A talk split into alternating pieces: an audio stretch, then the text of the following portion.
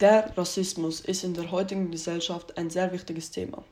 Doch woher kommt der Rassismus und wieso gibt es ihn eigentlich?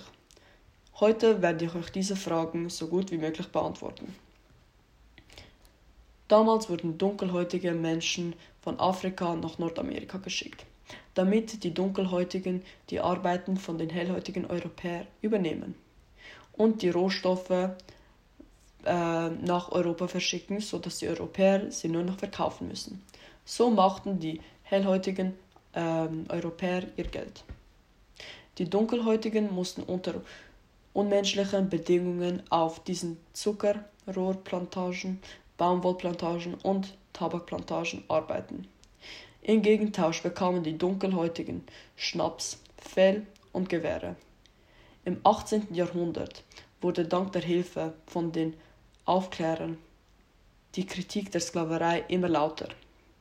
Aus diesem Grund schaffte Großbritannien 1838 die Sklaverei vollkommen ab.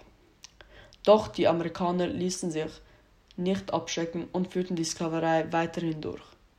Der Süden profitierte sehr viel von den Sklaven, vor allem von den Sklaven, die auf dem Land arbeiteten, während der Norden schon seit langem die Sklaverei abgeschafft hatte.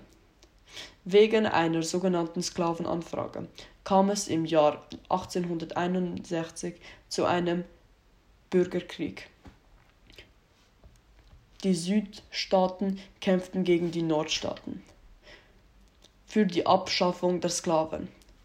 Die Nordstaaten gewannen den Krieg und die Sklaverei wurde abgeschafft im Jahre 1865.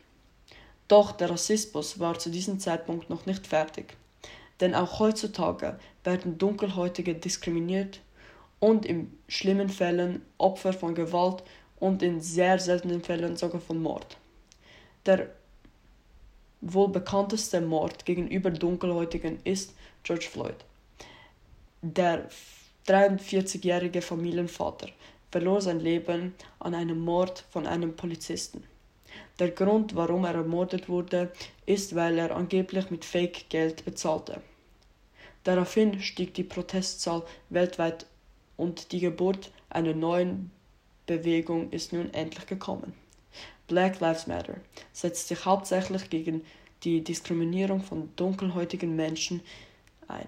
Selbst Kinder, welche oft mal die Situation nicht verstehen, haben heutzutage eine viel schlechtere Ausbildung als hellhäutige Kinder.